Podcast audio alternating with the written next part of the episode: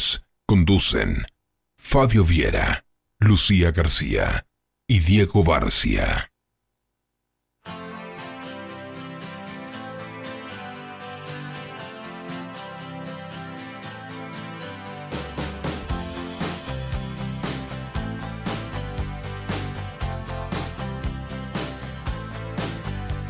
Well, I started out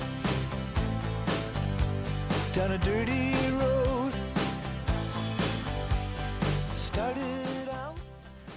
Buen mediodía Florida, bienvenidos a un nuevo programa de Ganar Ganar, un espacio en FM Florida para gente emprendedora.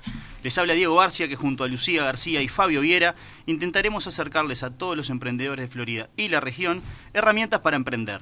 El programa pasado estuvimos hablando de productividad, una aclaración que queríamos hacer cuando hablábamos de procrastinación, que nos referíamos a procrastinación. La palabra correcta es procrastinación. A eso queríamos hablarlo porque algunos de nuestros amigos nos hicieron el, el ajuste después que salimos de la radio. Pero eso quiere decir que nos están escuchando, entonces estamos muy contentos. Buena Fabio, señal. Lucía, ¿cómo andan? ¿Todo bien? Buenos días, Diego de audiencia, Lucía, ¿cómo estás? Este, bueno, acá estaba con ganas de, de volver. Me imagino hoy hablamos, todos estábamos, eh, ya es una, un hábito esto de venir al, al programa y bueno, nos encanta hacerlo, así que vamos por uno más. Muy buenos días para todos, gracias por estar ahí, un saludo a la audiencia, gracias Diego, gracias Fabio, deseando el sábado. Lo extrañé, ¿eh? Extrañé. la Primero de mayo, encantada de trabajar. Eso, eso, extrañamos un poquito volver a, a- a este espacio radial. El sábado pasado fue primero de mayo y, y no, no salimos. O sea, segundo programa y ya tuvimos unas vacaciones. Poca, poca, poco espíritu emprendedor. Pero bueno, ta, no, había que descansar. Fundamental festejar el primero de mayo. Y hablando de festejos, mañana, Lucía, Día de la Madre. Un saludo a Lili, mi madre, y para todas las madres. Un saludo a Olga, también mi madre, y para todas las madres del mundo, este, un muy feliz día, muy merecido, este, así que bueno, para todas ellas, un día adelantado por tema de, de estar al aire hoy, pero este, feliz día para ellas. Yo le mando un saludo a mi mamá Daniela y a mis abuelas. Este, la verdad que mamá ha sido un poco mamá de varios en Florida porque es adscripta de varios liceos. Y Mía varios lo fue. conocen. Sí, sí, sí, sí. Y bueno, y a mi señora que en, en unos días voy a ser papá, así que ella ya quiere cobrarse el Día de la Madre y espera regalo. Me parece, no sé, hay un ajuste técnico, tenemos que revisar ahí. No sé si cataloga como madre o no con panza. Por supuesto que Que sí, muy bien la Andrea. Muy bien, la defiendo. Bueno, estamos en un nuevo programa de Ganar Ganar y hoy vamos a hablar de un tema que me parece a mí que es apasionante, los hábitos. ¿Qué tema los hábitos? Sí, la verdad este, que es un tema que desde el primer programa estábamos con muchas ganas de, de hablar sobre esto. Es algo que nos involucra a todos y creo que en, en casi todos los aspectos de la vida. Bueno, eh, antes de, de hablar un poco de hábitos, queremos eh, brindarle a la audiencia, como hacemos todos los sábados, esa información que todo emprendedor debe saber para arrancar su semana, ¿verdad Fabio? Bueno, Diego, sí, vamos a hablar hoy, vamos a pasarle la cotización del dólar como todos los sábados. El dólar en la compra se encuentra a 42.65 y en la venta 45.05. Al contrario de lo que veníamos hablando, tuvo una pequeña baja el dólar. Pero Fabio, me hiciste todos mis ahorros, lo puse De- en dólares. devolvé los millones de dólares que cambiaste, Diego. Ah, No, es así una no mala se puede, así no se... No, pero... Eh, eh, bueno, Son el dólar- fluctuaciones, ¿no? Exacto. Aparte depende de, de coyuntura, de una cantidad de cuestiones que digo, el que, el que tendría la bola de cristal, si todas las tendríamos, estaríamos todos. Pero bueno, es bueno tomar las proyecciones, lo que hablábamos la otra vez de la consultora, que decía que a fin de año iba a estar a 46.20, entonces este, ir mirándolo de cerca y proyectando a lo lejos. No sé que ahora me acuerdo que cuando hablas del dólar, que había una época que la gente decía que había que comprar dólares el viernes porque el dólar subía y venderlo desde el lunes porque el dólar bajaba. Totalmente, na- total, error, ¿no? sí, Pero sí. había como una cosa... Bueno, una de las cosas que pasa ahora es que hay mucha información. Antes esto era en el boca a boca o se iba a comentar o se miraba en la pizarra. Hoy en día la gente puede tener un flujo más ágil de estar mirándolo a, a partir de, de la una en adelante que tuvo un cambio, antes de la una y demás. Diego, otra cosa que este, eh, es importante, recordarles a todos primero antes que me olvide que eh, pueden entrar a las páginas de Uruguay Emprende y buscar siempre este, esa información que le viene a los emprendedores a través de la página, el, tema de la web, siempre estar atentos, como decía Steve Jobs, estar hambrien- hambrientos y estar eh, siempre con información nueva. Y una cosa para cerrar que quiero dejarle a los emprendedores o incluso a las empresas que, que ya están activas y tienen este, algún problema que se haya generado con esto de la crisis, hay una ley que salió, que es la 19.942, el artículo 10, dice que las deudas que sus obligaciones venzan al 28 de febrero del 2021, las deudas contraídas anterior a esto pueden financiarse o realizar un convenio sin multa ni recargo ante la DGI. Así que es importante, si alguien tiene certificado suspendido, tiene un adeudo, no tiene el dinero y esto le implicaba mu- multas altas que no podía este, llevar a cabo el pago, bueno, que se informen un poquito con este tema, ley 19.942, artículo 10, pueden financiar sin multas ni recargos. Bien, estamos hablando que son deudas para con la DGI, ¿verdad? Solo Exacto, con la DGI. con la DGI, como, como o sea que si tenemos deuda con la DGI, eh, repetime la ley, por favor, Fabio. 19942, artículo 10. Esta ley implica muchos beneficios, incluso para BPS y algunos rublos también están incluidos, pero para hablar sobre esto necesitaríamos un programa, pero sí hacer énfasis en artículo 10, ley 19942, financiación de deudas anteriores a febrero del 2021, eh, pueden realizar el pago sin multa ni recargo. Perfecto, perfecto, Fabio. Muchísimas gracias por esta información. Me parece crucial que todos nuestros oyentes arranquen con esto. Y bueno, vamos a entrar en el tema así, al eje. Hábitos, Lucía. La verdad que es un tema que a mí me encantó cuando lo elegimos. Eh, yo considero que tengo hábitos positivos y negativos y me gustaría aprender a, apagar los hábitos negativos y a reforzar o construir nuevos hábitos positivos. Entonces, Lucía, una pregunta que, a mí se me, se me viene a la mente es ¿por qué es tan difícil sostener un hábito? O sea, empieza el año, nos ponemos un listado de, hábitos para, para integrar a nuestra vida cotidiana, no sé, hacer deporte, levantarnos temprano. Y a los pocos meses, a las pocas semanas, ni rastro de eso. O sea, se, se nos va la motivación, no sé, ¿qué pasa que no lo podemos mantener? ¿Por qué es tan difícil sostener un hábito, Lucía? Bien, como dijiste Diego, todos hacemos ese listado a principio de año, no sé si les pasará, pero hacer ejercicio, comer sano, en mi caso levantarme más temprano, tomarme una hora de la mañana para mí antes de empezar con todo, ese fue un hábito que me propuse. Y no siempre podemos sostener esto en el tiempo. Bueno, un hábito es una acción repetida a lo largo del tiempo que nos lleva a conseguir ciertos resultados. Todos tenemos hábitos, como dijiste Diego, hábitos más negativos, por llamarlo de alguna manera, que sin darnos cuenta nos están llevando a un cierto lugar.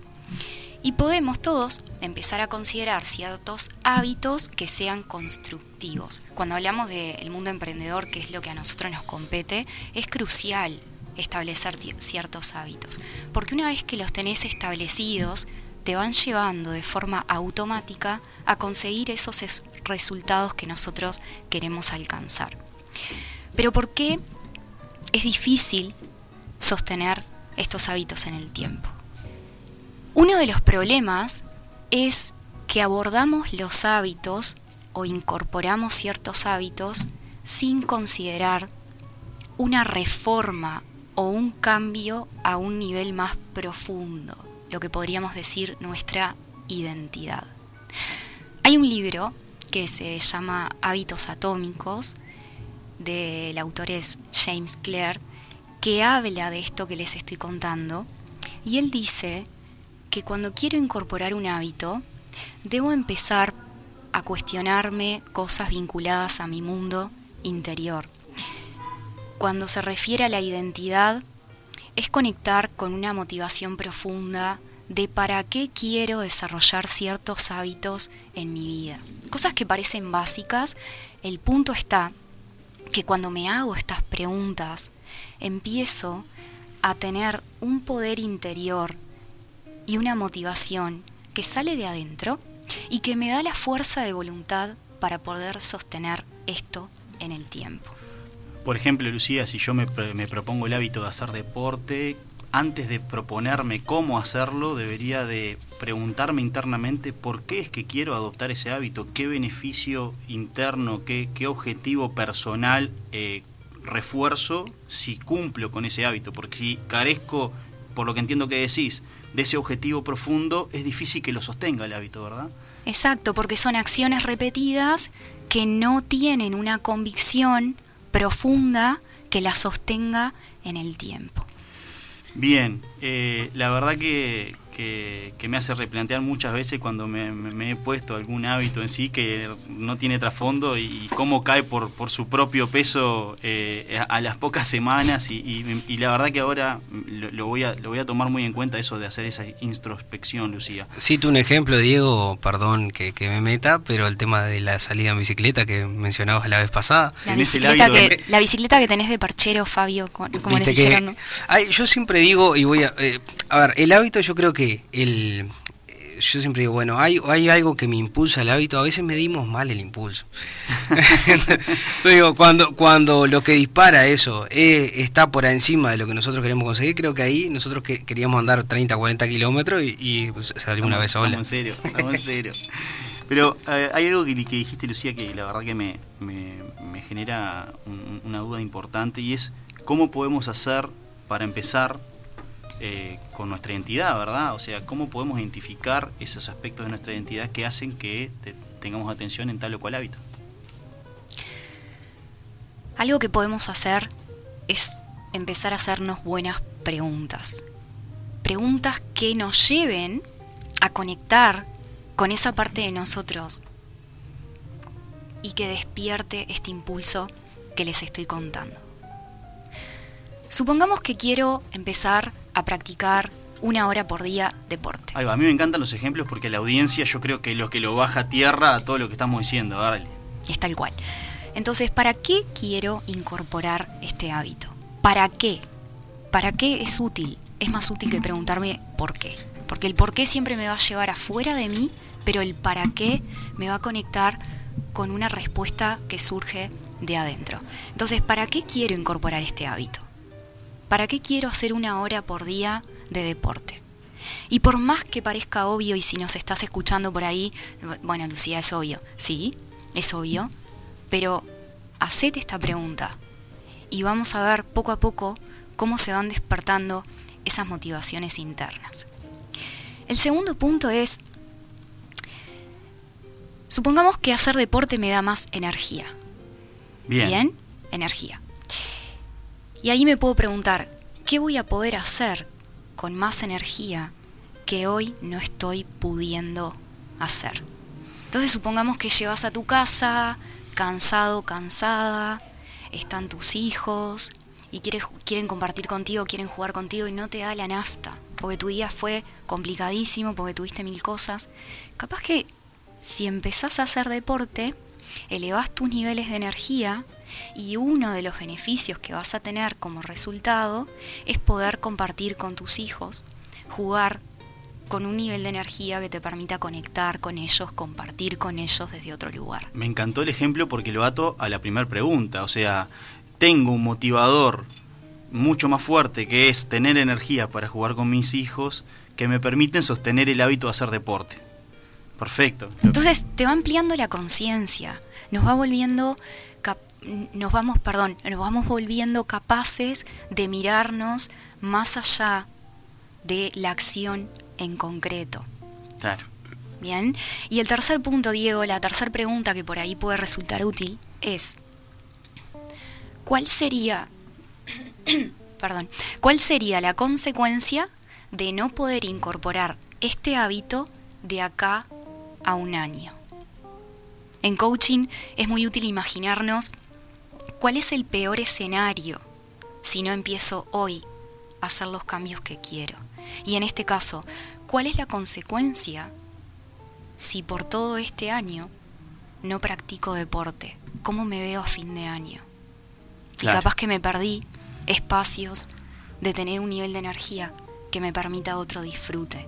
Claro, claro. O sea que la visualización del futuro es fundamental para mantener las motivaciones este, sobre los hábitos positivos que nos planteamos, ¿verdad? Me compromete empezar hoy. Claro, Sí. se termina el año, o sea, ya está, estamos en mayo, eh, querés llegar a diciembre con determinados objetivos, más allá del deporte, ¿no? Estamos hablando del mundo emprendedor, eh, de esos hábitos que tenemos en el mundo empresarial, co- como, o como líderes de equipo, o como empleados. eh, hoy es el día, ese es como un postulado, ¿no? Y bueno, eh, déjenme decirles, chiquilines, que este espacio lo, lo auspició Sevio Uruguay, la empresa de servicios de vigilancia con mayor trayectoria en Florida, 20 años en el mercado Si quieren comunicarse con Sevio Uruguay, les dejo su número 095-290-910. De vuelta le voy a decir para que alguno que esté notando, Sevio Uruguay 095-290-910. Y antes de redondear esto de hábitos, quería, quería agradecerles a, a la gente de Sevio. Y también este, agradecerle a G Consultores que también nos está apoyando en un nuevo programa y nos va a seguir apoyando. Cada vez tenemos más compañeros y más emprendedores que nos apoyan. Eh, AG Consultores es una consultora floridense experta en contabilidad, liquidación de sueldos, impuestos, finanzas y asesoramiento integral de empresas. Así que ya sabes, si querés eh, o tenés la necesidad de estar apoyado en estas áreas, AG Consultores, ya lo hemos dicho, 18 de julio, a media cuadra antes de llegar a- al hospital. Incluso con esto que hablábamos de la ley, si quieren tener más información pueden ir por ahí. Y ahora voy a hablar en, en primera persona. Nosotros lo podemos asesorar este, sobre estas cuestiones de, de los nuevos beneficios. Excelente, Fabio. Y mientras, mientras este, saludábamos a nuestros anunciantes, me quedaba pensando con, con- con lo que decías tú, Lucía, y voy a ponerlo en práctica cuanto antes. Bueno, hoy vamos a escuchar en los bloques, este, en los bloques 2 y 3, a una cantante francesa que muy bien trajo encanta. a esta tertulia Lucía, que a mí me encanta también, que es Sass, Sass Z-A-Z, ¿verdad? Sass es una cantante francesa que nació en 1980 y, y bueno, eh, su verdadero nombre es Isabel Geoffroy. Y la vamos No a lo sabía, Diego. ¿No lo sabías? Bien. Aparte que bien lo pronunciás, Diego. Geoffroy. Sí, Porque Diego sabe francés. Claro. ¿viste? Je peux parler français. Eh, bueno, vamos a estar con uno de sus más conocidos temas que son Les Passants y ahí lo dejamos para que escuchen un poco de música francesa.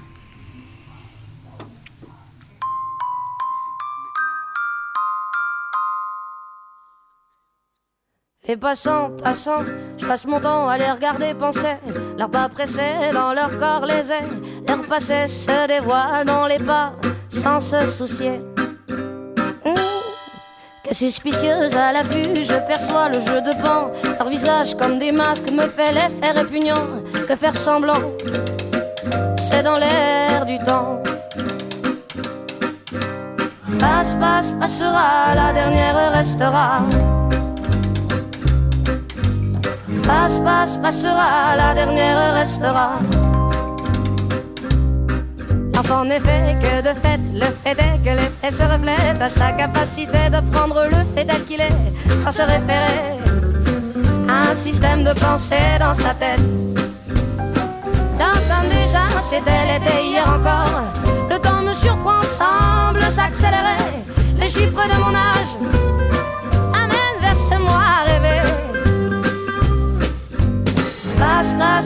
passe, passera, la dernière restera. Passe, passe, passera, la dernière restera. Shadaya, bovadovadira, panadi, didi panapay. Shadaya, daya, dovovovadovadira, pareadovai. Chaque mois se joue dans des cycles différents. C'est marrant, c'est remous qui m'anime à travers tant d'un état à un autre. J'oscille inexorablement. Par les temps, je cours à l'équilibre. Chaque jugement sur les gens me donne la direction à suivre. Sur ces choses en moi à changer qui m'empêchent d'être libre. Voix et s'exposent dans les vitrines du monde en mouvement. Les corps qui dansent en osmose, l'histoire se confondent et s'attirent irrésistiblement. Par les temps, je cours à l'expression. Chaque émotion ressentie me donne envie d'exprimer les non-dits et que justice soit faite dans nos pauvres vies endormies. Passe, passe, passera, la dernière restera. Passe, passe, passera, la dernière restera.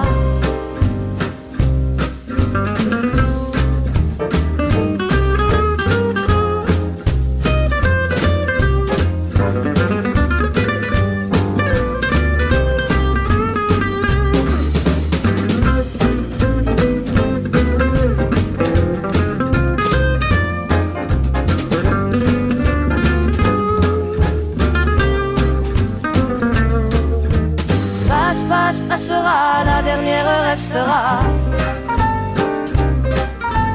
Passe, passe, passera, la dernière restera. Passe, passe, passera, la dernière restera. Passe, passe, passera, la dernière restera. Bueno, bueno, ahí estaba SAS, esto es ganar, ganar 89.3 FM Florida y bueno, este programa, que es el tercer programa para emprendedores. Eh, quería decirles que eh, entramos en el bloque 2. Y si tenés que diseñar un proyecto de mobiliario de tu empresa o tenés que pensar en mudar tu casa, invertí seguro en muebles de calidad como lo que son los que hacen la firma Barrocas Carpintería. Seriedad, responsabilidad. Muebles como los de antes, esos que duran para toda la vida, Barrocas Carpintería. Buscalos en redes sociales como Barrocas Carpintería, Instagram. Tienen un muy lindo Instagram. Yo a veces me cuelgo revisando algunas cosas que hacen para otros y se te va la vida. Si te pones, si te enamoras de esos muebles, te compras mil. Y tienen una web, Diego, que está muy buena también. Sí, Muy web, muy profesional. Muy profesionales. De los No. que me están haciendo mi página web. excelente. Voy a pasar ahí. Bueno, Ozono, los chicos de Ozono. Bueno, un saludo también para ellos. Barrocas Carpinterías. Siempre me quedo con esa frase que una vez Fabio me dice que sus terminaciones son una obra de arte. Exacto. Bueno. Bueno.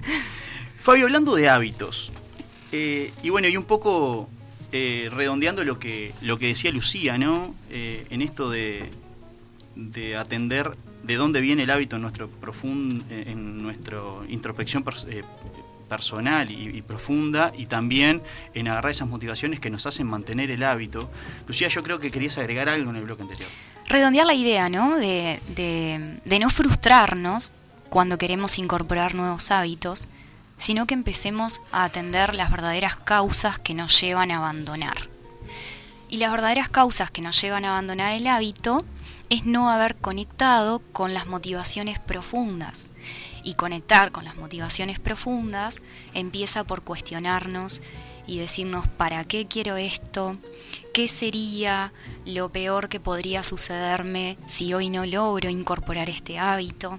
¿Para qué quiero hacerlo? ¿Qué beneficios me va a dar, como hablábamos en el caso del deporte, incrementar nuestros niveles de energía y esos niveles de energía impactan, puede impactar en nuestras familias, en cómo nos vinculamos hasta con nuestros hijos para quien tenga hijos, ¿no?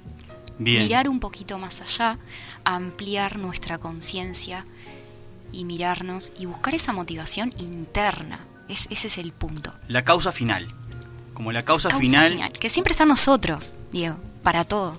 Perfecto, perfecto. Y bueno, un poco reforzando este tema de hábitos, Fabio, creo que tenés eh, un, un montón de información que me has ido contando la semana, que nos has ido contando la semana, para, para bueno, para darle a, a nuestra audiencia emprendedora o no, pero siempre atenta a, a- a lo que le podemos dar como herramientas, para aplicar esto que decía Lucía en sus emprendimientos, ¿verdad? Exacto, Diego. Este, bueno, es importante los hábitos en las empresas también. Este, es importante que los hábitos no se procrastinen, trayendo un poco el, el concepto, porque si no nos vamos a acostumbrar a patear para adelante lo que tenemos que hacer como hábito y tenemos siempre el hábito, retenemos el hábito anterior en vez de cambiarlo. Y bueno, entonces te pregunto, Fabio, ¿qué hábitos debo aplicar en mi negocio para ser más eficiente y crecer de manera ordenada? ¿Verdad? Bien, bueno, ahí vamos a un poco poner un ejemplo de cómo connotar los hábitos. Siempre digo, los hábitos este, son pequeñas acciones que se van realizando en fin de llegar a una meta. Ahora, cuando llegamos a la meta, ¿qué pasa después? Si nosotros no tenemos el hábito de generar esas acciones que conformen la meta, al otro día que cumplimos la meta ya tenemos un problema de vuelta. Voy a poner un ejemplo. Si no tenemos que tener, eh, la meta es tener la casa ordenada. Tenemos la casa ordenada, al minuto siguiente no hicimos un hábito de algo de orden y la volvemos a tener desordenada. Entonces, ¿qué es importante acá? Me baño, dejo la, eh, trayendo este ejemplo a colación, me baño, dejo la toalla en el lugar, me saco los zapatos, lo dejo en el, en el placar, la ropa en el canasto y cuando desayuno lavo la taza. Entonces, todas estas pequeñas acciones sumadas van a lograr de que la casa ordenada, que es la meta, sea continua. Siempre va a estar ordenada, entonces la meta siempre va a tener su trayecto. Ahora, de modo contrario, al momento de cumplir esa meta, como decía, bueno, hoy ordeno la el sábado a las 12 me pongo a ordenar la casa, 7 de la tarde quedó perfecta. 7 y cuarto, dejé los zapatos, no tengo el hábito de poner los zapatos como lava, entonces con pequeñas acciones lo tengo desordenado. Ahora, Trayendo eso a la empresa, existen varios hábitos. Yo voy a nombrar cuatro o cinco hábitos que son los que entiendo y desde mi experiencia son los que pueden empezar a implementar, que son de fácil ejecución y van a cambiar a corto plazo la forma de llevar adelante las acciones o la rutina de la empresa. Atento a la audiencia que, bueno, Fabio, yo como emprendedor estoy atento a que me digas esos cuatro o cinco hábitos con ejemplos para yo anoto y lo aplico, ¿eh? Así que tenemos la responsabilidad ahora, la audiencia nuestra se está engrosando, me han dicho por ahí, ya nuestros podcasts son escuchados por, por varias personas, así que contame un poco, cinco hábitos dijiste. Todo oídos. Bien, cuatro o cinco más o menos de acuerdo al tiempo y cómo, cómo se, nos explayemos en esto y podamos explicar bien, pero bueno, vamos a, a- a empezar con un hábito que, hablando del, repitiendo lo que decíamos hoy, no se puede procrastinar, es algo que tenemos que darle prioridad, que es el hábito de planificar. Las, empresas las empresas eh, caminan naturalmente en la semana, en el año, de acuerdo a resultados. Y lo importante es planificar y planificar en dos niveles. Y acá voy a decir una frase muy importante que es, si fallamos al planificar, estamos planificando fallar. Mirá qué interesante esa frase, a ver, de vuelta. Repeat, please. La frase, la importancia de planificar es que si fallamos al planificar, ya estamos planificando fallar. Totalmente de acuerdo. porque no sabemos hacia dónde vamos, no sabemos qué vamos a hacer y cuándo ni cómo. Entonces, la planificación entiendo que en un principio, como para ponerlo en práctica, tiene que ser a dos niveles. El primer nivel es la planificación más estratégica, la que puedo establecerme a, a periodos de, por ejemplo, tres meses, seis meses, y decir, bueno, yo en tres meses quiero mejorar la calidad de mi cliente. Quiero crecer en ventas un 15%. Quiero generar un producto nuevo, quiero establecerme en el mercado. O sea, las metas que sean tienen que ser reales Sí, y, que las podamos cumplir.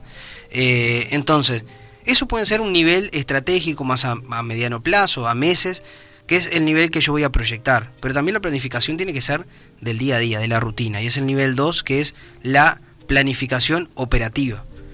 Que esto tiene que ser comienzo el día, comienzo la semana y como comienzo el año, como hablaba Lucía hoy, y planifico mis metas para fin de año, acá el empresario tiene que comenzar la semana y planificar. Decir, el jueves voy a hacer mi reunión grupal con los líderes, si tiene empleados, en el caso que no tenga empleados, los jueves me voy a dedicar a hacer una rutina de estrategia comercial. Los mails los voy a leer en cierto momento y ahora me voy a explayar un poquito más en estas cuestiones, pero para redondear este primer hábito sería planificar en dos niveles y si fallamos al planificar ya estamos queriendo fallar este, a corto plazo. Un profesor de facultad eh, de organización y métodos en la Facultad de Economía nos enseñó cuatro siglas, ¿verdad? Que todo negocio debe tener presente, que es PODC. PODC. Planificar, organizar, dirigir y controlar. Y existen en ese orden y no en otro. Y la planificación, como decías vos, Fabio, me me acordé de esa clase, la verdad que Proceso organizacional. proceso organizacional. Tenemos que planificar para poder después controlar algo que esté dibujado en algún sitio de nuestra mente. Si no, es imposible dirigir nada porque todo el mundo va a ser de acuerdo a su criterio y sin ver un mapa. Y, em- y menos controlar, ¿no? Porque si, y me parece un excelente hábito. El hábito de planificar es un hábito fundamental. La verdad, fe- te, agradezco porque eh, está bueno refrescar eso siempre. Exacto, digo, como vos decías, después tenemos que también comparar lo que planificamos con lo que logramos. Entonces es muy importante este, tener, llevar a cabo estas cuestiones, las que tú decías, y el planificar. Lo otro que quiero hacer énfasis, un segundo hábito sería la jornada estratégica. Y acá este, este hábito tiene que estar en la empresa y tenemos, muchas veces decimos no tenemos el tiempo, me tengo que sentar a planificar comercialmente cómo crezco, qué estrategia voy a utilizar para incorporarme en el mercado, cómo voy a hacerles competitivos a, a mi competencia. Y siempre cuando llega ese momento, lo urgente por arriba de lo importante, no lo hacemos. Entonces, puede ser una jornada, puede ser media, puede ser una hora. Ahí la motivación del hábito la tenemos que ajustar a, a lo que podemos. Porque si ajustamos una jornada y después esa motivación nos excede, nunca lo vamos a cumplir y lo vamos a procrastinar para adelante y va a ser un hábito este, eh, que falló. Entonces, ¿qué es importante de esto? Y acá quiero dejar, este, hacer énfasis que para mí es de los hábitos más importantes que nos van a hacer diferente y crecer. Tener una jornada en la cual yo voy a establecerme varias cosas. Eh, una de ellas, como decíamos recién, ¿qué cambios tecnológicos están a mi alcance para, para proporcionarle a mi empresa? Que la mayoría de las veces son gratuitos muchas Son veces. gratis, son aplicaciones, son una cantidad de cosas. Incluso puedo cambiar el- la cuadernola que escribía a una planilla de Excel. Entonces ahí voy a evaluar qué, qué beneficios me va ese cambio, ese hábito o esa, esa tarea que voy a cambiar me, me van a proporcionar en mi empresa. Como también este, tal vez puedo analizar lo que estoy haciendo y decir, no, lo, lo quiero hacer de esta otra manera.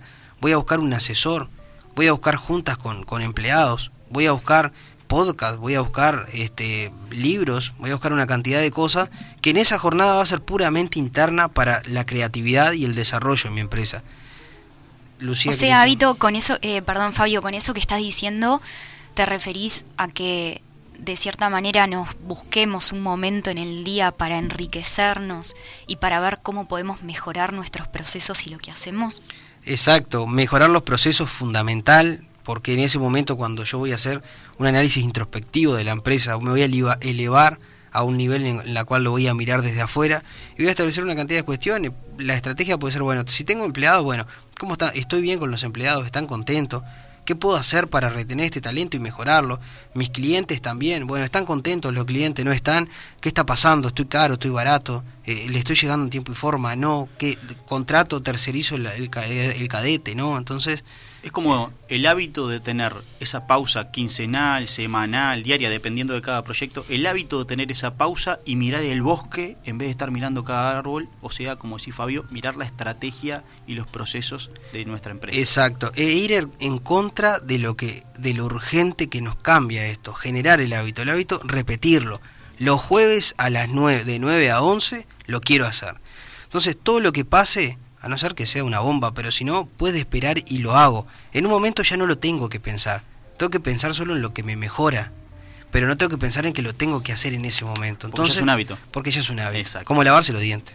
Entonces, eso es lo que tiene que pasar con estas cuestiones. Muchas veces eh, ese momento hay que elegirlo muy estratégicamente porque no puede ser un viernes a las 5 de la tarde en Florida que todo el mundo anda como loco. Tiene que ser capaz que o entrar una hora antes o buscar una hora en la mañana o en algún momento de cada negocio tendrá su- su- sus procesos, ¿no? Pero tiene que también haber un diseño inteligente de ese momento porque necesitamos cierta calma y cier- cierta apertura mental para pensar eh, en el futuro y para pensar en la estrategia, ¿verdad? Exacto, como tú decías, yo en mi caso lo hago una vez por semana, dos horas antes de ingresar, y lo continúo un rato dentro de la jornada, hasta que puedo, pero en las dos horas que es el hábito, lo llevo a cabo. Y Lucía más adelante dirá algunas, algunos enfoques de cómo hacerlo y qué, qué postura tomar en el momento, pero es muy importante. Y el no puedo, no llego, nunca, siempre me pasa algo, eso creo que es una creencia limitante.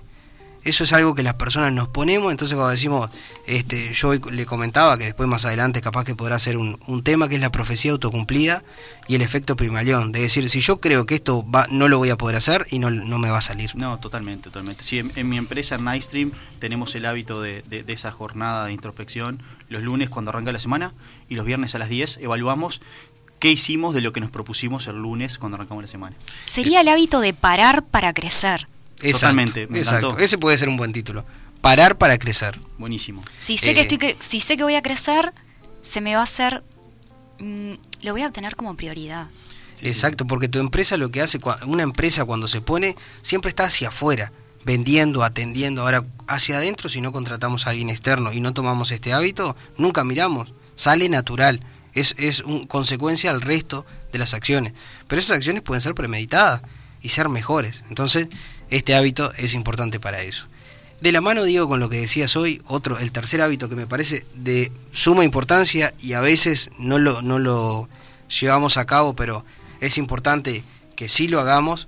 Este, Lucía, ¿querías agregar algo? Ah, pensé que me... eh, lo, lo que sí es importante es la reunión semanal o quincenal este, con el equipo de la empresa, con el asesor, o esa reunión, aparte de esto que es estratégico, esa reunión que no es estrategia sino de análisis. Como decías tú, recién, ese era otro hábito que traía acá anotado, y es importante para preguntar qué está pasando en mi empresa. Nosotros, por ejemplo, nos reunimos, la idea es cada 15 días y ahora estamos tomando ese hábito, que a veces, como decía, lo urgente hace que no lo tomes, pero es necesario que lo empecemos a implementar con estas cosas que le estamos diciendo, porque ahí te das cuenta qué pendientes hay, qué cosas notan el, equipo de trabajo que está pasando con el cliente, qué cosas est- está pasando con la competencia, qué cosas hay que mejorar, ya sea desde el ambiente, el clima laboral, la modalidad de ingreso. Entonces esa reunión nos va a traer toda la información desde adentro que tal vez no estamos viendo, pero en conjunto.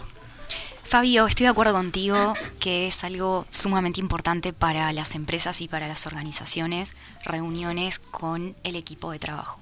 Pero también me he pasado, y esto hago un paréntesis, de estar haciendo coaching organizacional, algunas de las empresas para las cuales trabajé y trabajo, y una de las de, de lo que se plantea es empezamos a hacer reuniones, pero luego esas reuniones no empezaron a tener los resultados que se espera, porque se convierten en reuniones donde a veces no se sabe qué hablar, eh, las conversaciones por ahí se van de tema, ¿no?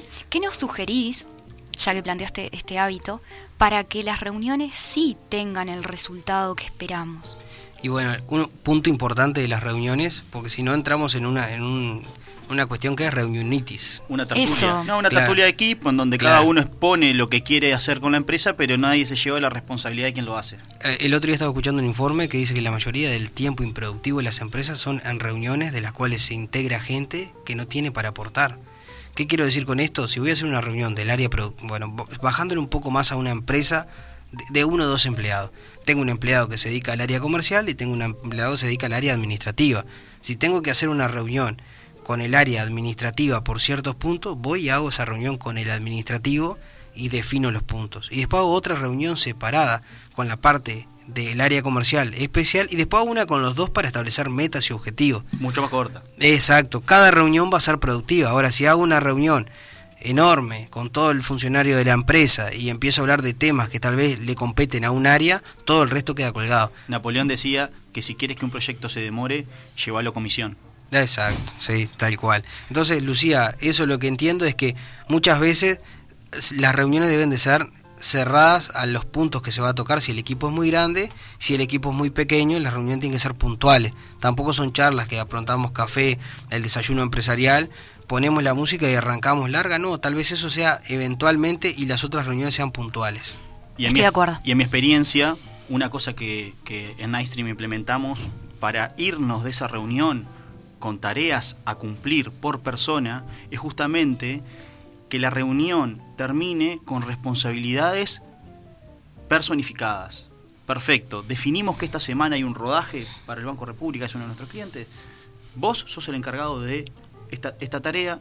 El viernes tú vas a tener que hacer esta tarea, yo voy a tomar esta tarea y otro va a tomar esa tarea. Entonces, a mí, a mí yo soy un fanático de, de no dividir las responsabilidades, porque la culpa es algo que no quiere nadie. La culpa es de Colón. la culpa de Colón.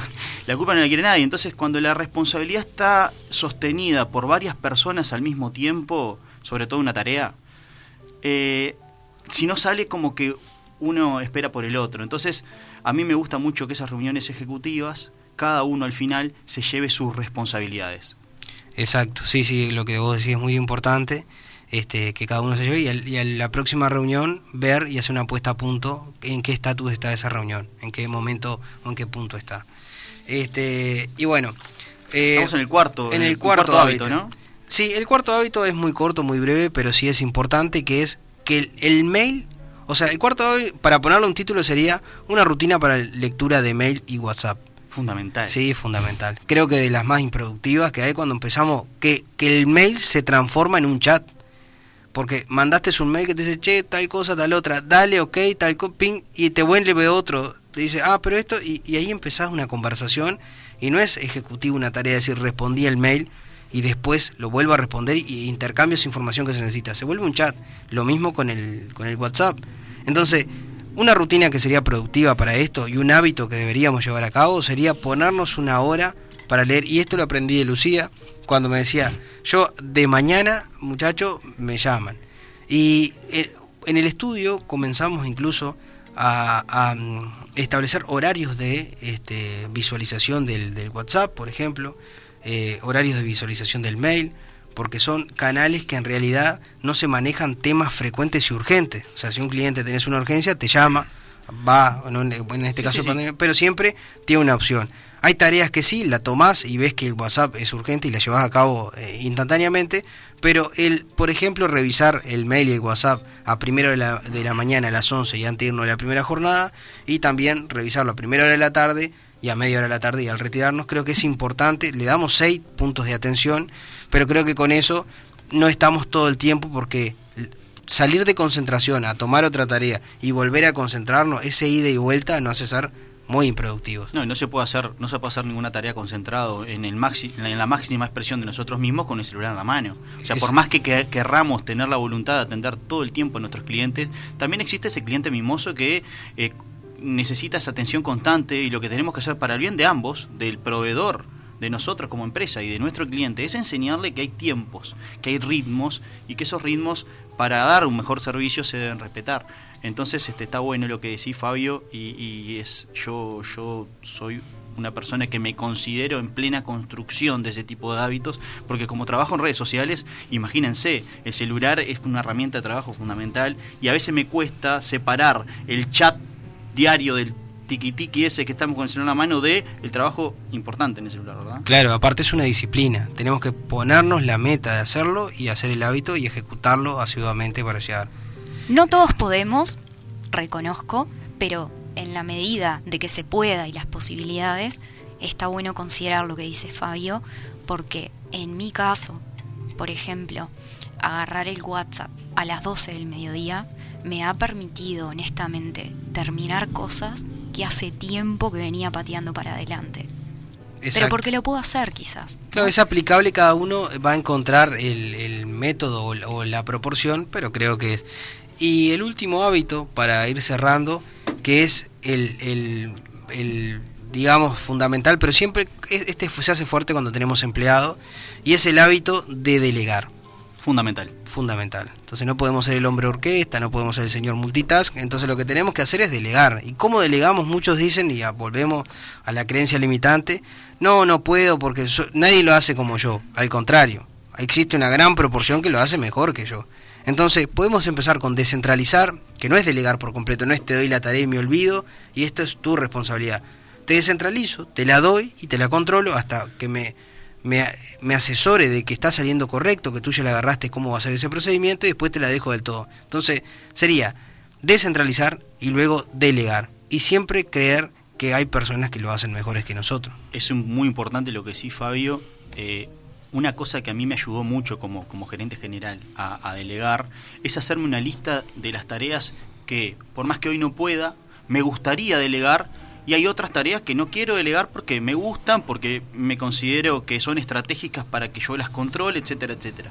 Pero ya cuando hago esa lista, me encuentro con un montón de tareas que me gustaría delegar y como que visualizo bien todo eso, todo ese trabajo que me, que me quiero sacar de encima. Y después, yo creo que hay una responsabilidad del líder de equipo en no delegar.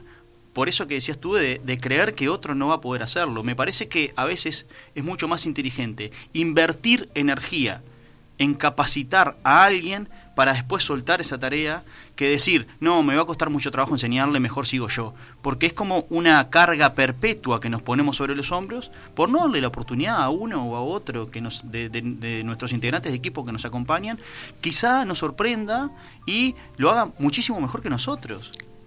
Claro.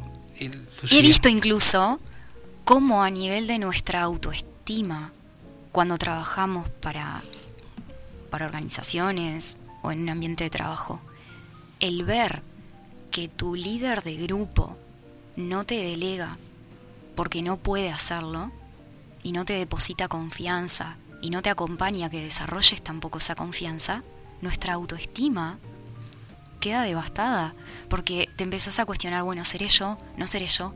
Y a veces es la propia persona que, como decís Fabio, no puede delegar. Entonces, Claro. como equipo se genera una, una tensión que la he visto que no está buena y que tiene que ver con nuestra autoestima, como les cuento, ¿no? Y tiene dos factores. Empoderamos al empleado, o sea, mejoramos y le damos proyección a ese talento y a la vez nos, nos, resta, nos va generando más tiempo para dos cosas que no se pueden delegar, que es el conocimiento del, ego- del negocio y la estrategia proyectada. Entonces, esas cosas que yo sé cómo es mi negocio y qué voy a hacer, me va a sumar tiempo el delegar varias cuestiones a, a nuestro equipo de trabajo. O sea que sería un ganar-ganar. Sería- siempre se trata de un ganar-ganar, muchachos. Bueno, eh, este, sí- este, este bloque, la verdad que interesantísimo lo que dijiste, Fabio. Estos cinco hábitos eh, me los llevo para, para mi, mi empresa, eh, para, para Nightstream, y los voy a tratar de aplicar. Aquellos que no tengo, los voy, a eh, los voy a aplicar, y aquellos que no tengo, los voy a reforzar. Y bueno, estamos cerrando el segundo bloque, que fue auspiciado por Vialmix, soluciones en concreto para industrias, oficinas o particulares. En relación costo-beneficio siempre te sirve. Eh, una empresa que, como hablábamos el otro día, Fabio, va y en cuestión de, de horas te, te echa una planchada, te, te resuelve una solución constructiva que a veces eh, en los métodos tradicionales te lleva muchísimas horas. Tiempo, dinero, cantidad Dinero. de personal, este, pero en este caso es rápido, sencillo y económico. La verdad que Vialmix, eh, a tenerlo en cuenta porque yo mm, estoy construyendo y ya con Alejandro ya dijimos, Te va a ahorrar el cordero también si contratas vía el mix. No, vos sabés que Alejandro me dijo que lo tenía que pagar igual, así que el cordero no, con Vialmix no, no te lo puedes cerrar. Eh, bueno, vamos a seguir escuchando Sass, esta cantante francesa que hablábamos hoy, y vamos a escuchar un tema que, que un poco la catapultó a la fama, que es Je veux, Je veux, con, con X termina, que significa yo quiero. Y bueno, ella nos, nos cuenta su visión de lo que es importante para ella en la vida, el amor, el buen humor y no tanto los aspectos materiales. Así que los dejamos con Sass, Je veux. Donnez-moi une suite au Ritz, je n'en veux pas. Des bijoux de chez Chanel, je n'en veux pas. Donnez-moi une limousine, j'en ferai quoi Pa, pa, la, pa, pa, pa, la. Offrez-moi du personnel, j'en ferai quoi? Un manoir à Neuchâtel, ce n'est pas pour moi. Offrez-moi la tour Eiffel, j'en ferai quoi?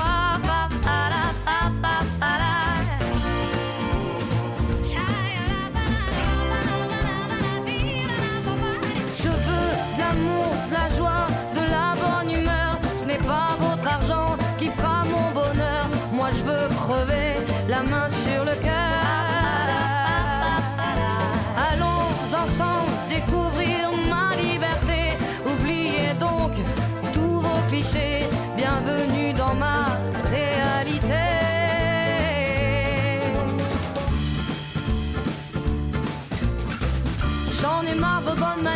c'est trop pour moi. Moi je mange avec les mains et je suis comme ça. Je parle fort et je suis France, excusez-moi.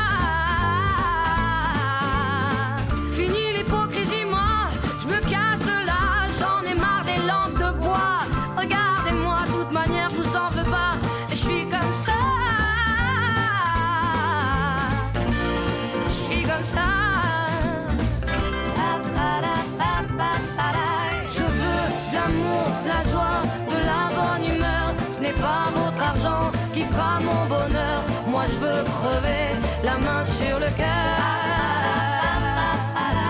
Allons ensemble découvrir ma liberté. Oubliez donc tous vos clichés.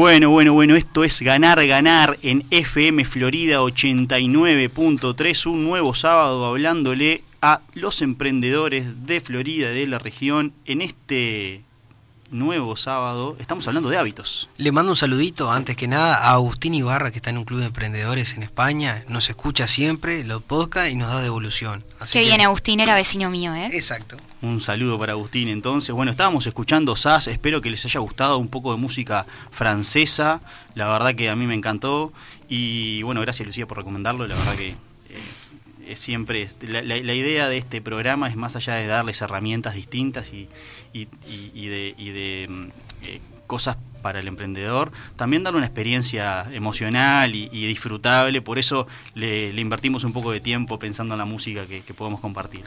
Y bueno, la verdad que este tema de los hábitos viene siendo bastante práctico y por lo que nos han contado Lucía, Fabio, muy eh, fácil de implementar si tenemos ganas de cambiar nuestra organización a mejor, ¿verdad? Eh, me parece que, que hoy me llevo muchas herramientas y para cerrar un poco queremos un poco preguntarles algunas cosas, queremos hablar un poco de, de cómo implementar estos hábitos, ¿verdad? Bien. Está bueno considerar que la implementación de cualquier hábito cumple con un determinado proceso. Ese proceso tiene que ver con una señal que lo dispara, voy a profundizar un poquito en esto, una señal que dispara ese hábito, una rutina determinada y una cierta recompensa que obtengo con lo que hago. Todos nosotros, sea el hábito que sea, se dispara una señal, luego hago algo determinado que podríamos llamar rutina y de cierta manera obtengo una recompensa. Voy a poner un ejemplo. Voy a poner un ejemplo. Supongamos que tengo el hábito de fumar. Un hábito que está bueno que empiece a considerar dejarlo. Bien, por ahí podría considerar eso. Entonces, me pasa de que habitualmente fumo cuando me junto con amigos, cuando salgo, cuando me tomo esa cerveza. Entonces la señal que dispara este hábito, mis ganas de fumar, es juntarme con amigos, la cerveza. Eso sería, en este caso, la señal. La rutina vendría a ser prendo el cigarrillo y la recompensa todo lo que el cigarro por ahí nos da o nos hace sentir.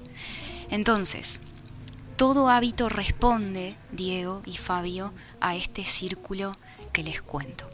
Si quiero empezar a considerar implementar un nuevo hábito, tengo que empezar a trabajar con este círculo. Perfecto. Señal, rutina y recompensa. Señal, rutina y recompensa. Voy a poner un ejemplo con uno de los hábitos que mencionaba Fabio, el hábito de la planificación. Tanto si tenés un negocio grande, chico, si tenés un equipo de trabajo, si trabajas por tu cuenta, planificar es un hábito muy constructivo que te hace crecer a largo plazo. Claro, no lo tengo incorporado y tengo que empezar a incorporarlo. Entonces empiezo a atender este círculo que les cuento. Señal. ¿Qué puedo hacer para empezar a planificar a partir de la semana que viene? Como señal, puedo empezar a decir, bueno, ¿cuál es el tiempo que yo me puedo tomar para dedicarle una hora, que es lo recomendable, a planificar?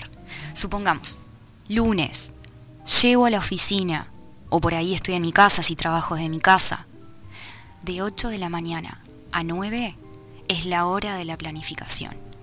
La señal que dispara que la hora de la planificación ha llegado puede ser, por ejemplo, aprontarme un mate tranquilo, hacerme un buen café, algo que a mí me guste, porque una de las cosas que me hace sostener un, un hábito es que lo disfrute. Excelente. Entonces tengo que, tengo que decir, bueno, tiene que haber una señal disfrutable para mí que haga que me den ganas de incorporar y hacer ese hábito. O sea que el primer punto que sería la señal es como un disparador positivo para comenzar el hábito. Como un disparador positivo, puede ser escuchar un tema, de fondo que te guste, que ya sabes que decís, bueno, me apronto un mate tranquilo un lunes, me levanto antes, me apronto un mate, me apronto un buen desayuno, me pongo una música y todo eso lo empiezo a asociar con la tarea en cuestión.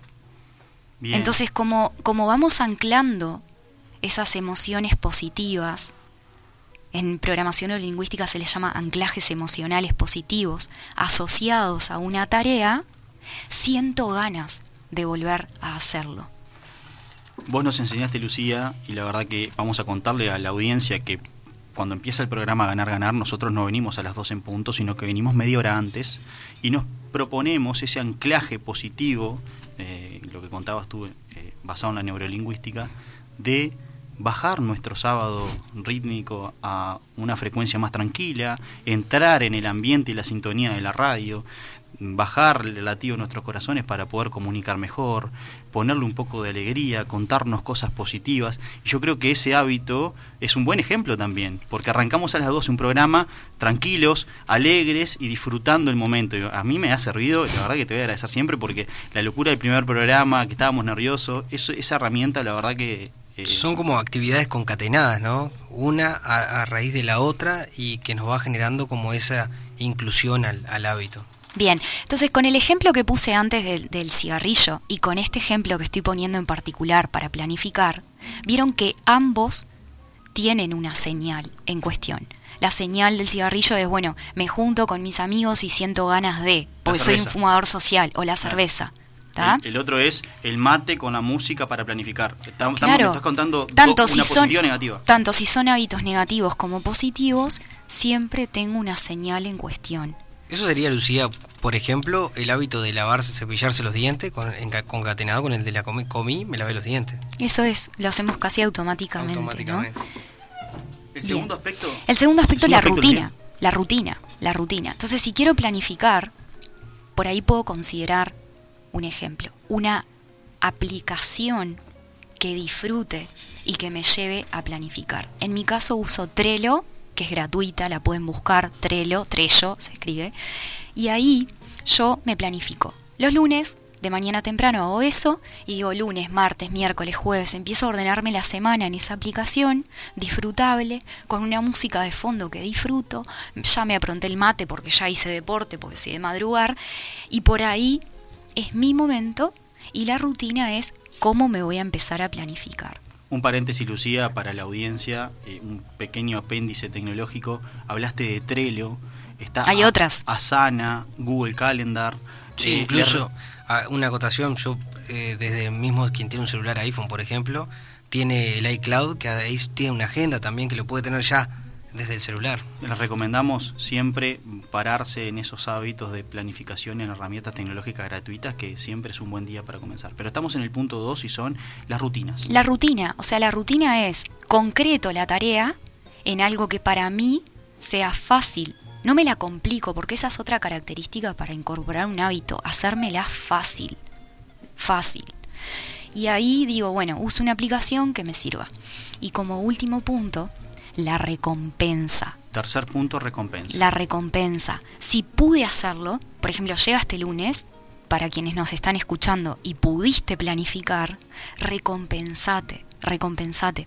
Por ejemplo, a mí me pasa de a veces doy un taller y lo disfruto tanto y me premio con una cena que me guste. Entonces llamo a un lugar, delivery, lo que sea, un lugar que sé que me gusta comer y lo llamo luego de cada taller. No vale hacer trampa. Si no terminaste de planificar o no lo lograste, ese día no va el premio. No va al premio, no va al premio. Como los chicos de Super Hábito, que por ahí yo sé que ustedes lo han escuchado, Fabio es muy de escucharlos también.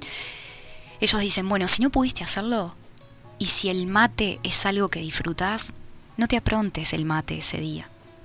No te lo aprontes porque no pudiste cumplir con lo que te habías propuesto.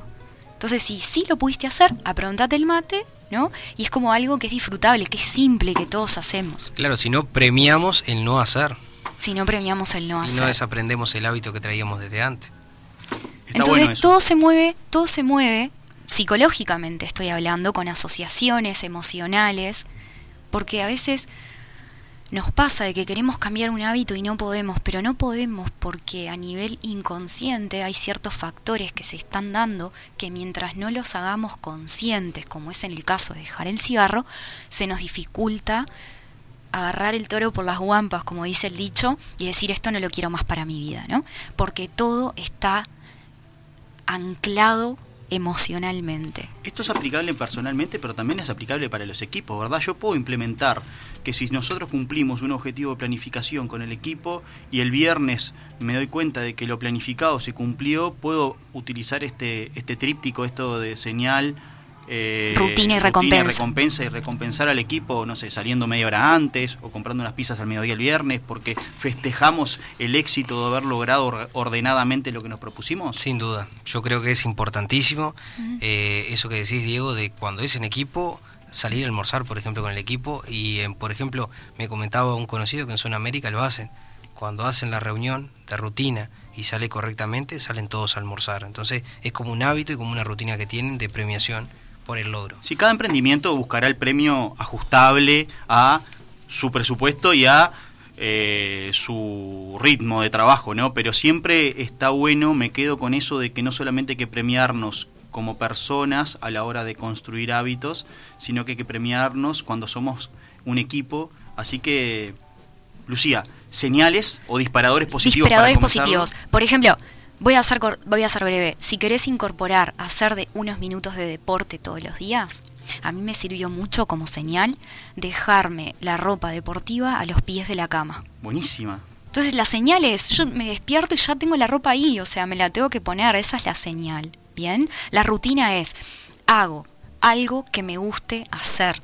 Si querés hacer deporte, ¿qué te gusta? Quizás, bueno, ahora estamos en pandemia, es un poco complicado, pero ir a jugar al fútbol con tus amigos, aprovechá, ya los ves, estás con ellos, y la recompensa, como pudiste hacer deporte, puede ser compartir una cena, algo rico, algo que te guste comer en la noche, esa noche cuando pudiste efectivamente cumplir con lo que te habías propuesto. Eh, es importante, no es fácil, eh, pero invitamos a todos a que lo lleven a cabo. Algunos este, se creen que, nos decimos, sí, es fácil, lo voy a lograr. No, si lo venimos aplicando hace mucho tiempo, ya es un hábito que debo desaprender.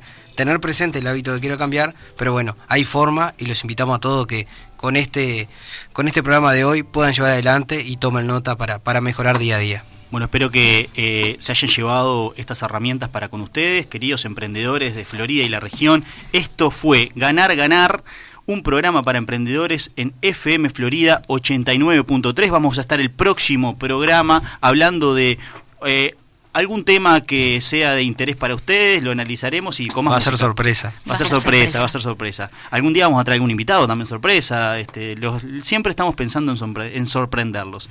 Bueno, nos despedimos y hasta el próximo sábado y los dejamos con nuestro tema. De Buen fin de semana, disfruten mañana el Día de la Madre, saludos a todos. Love Feliz it. Día de las Madres para todos, gracias por acompañarnos. Los dejamos con Learning to Fly. Saludos a todos. down a dirty road. Started out all alone, and the sun went down as across the hill.